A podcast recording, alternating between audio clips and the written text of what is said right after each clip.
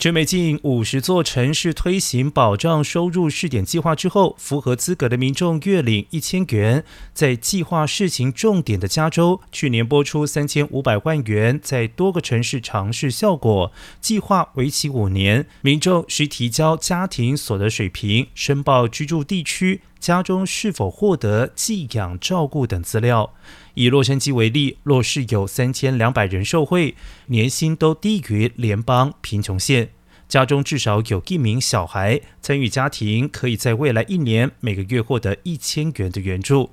落成的经费主要是来自市政府，但是如奥克兰等其他城市也会利用私人捐款推行计划。奥克兰的六百个受助家庭每个月可获得五百元，为期十八个月；圣地亚哥的受助家庭每个月可以获得五百元，为期两年。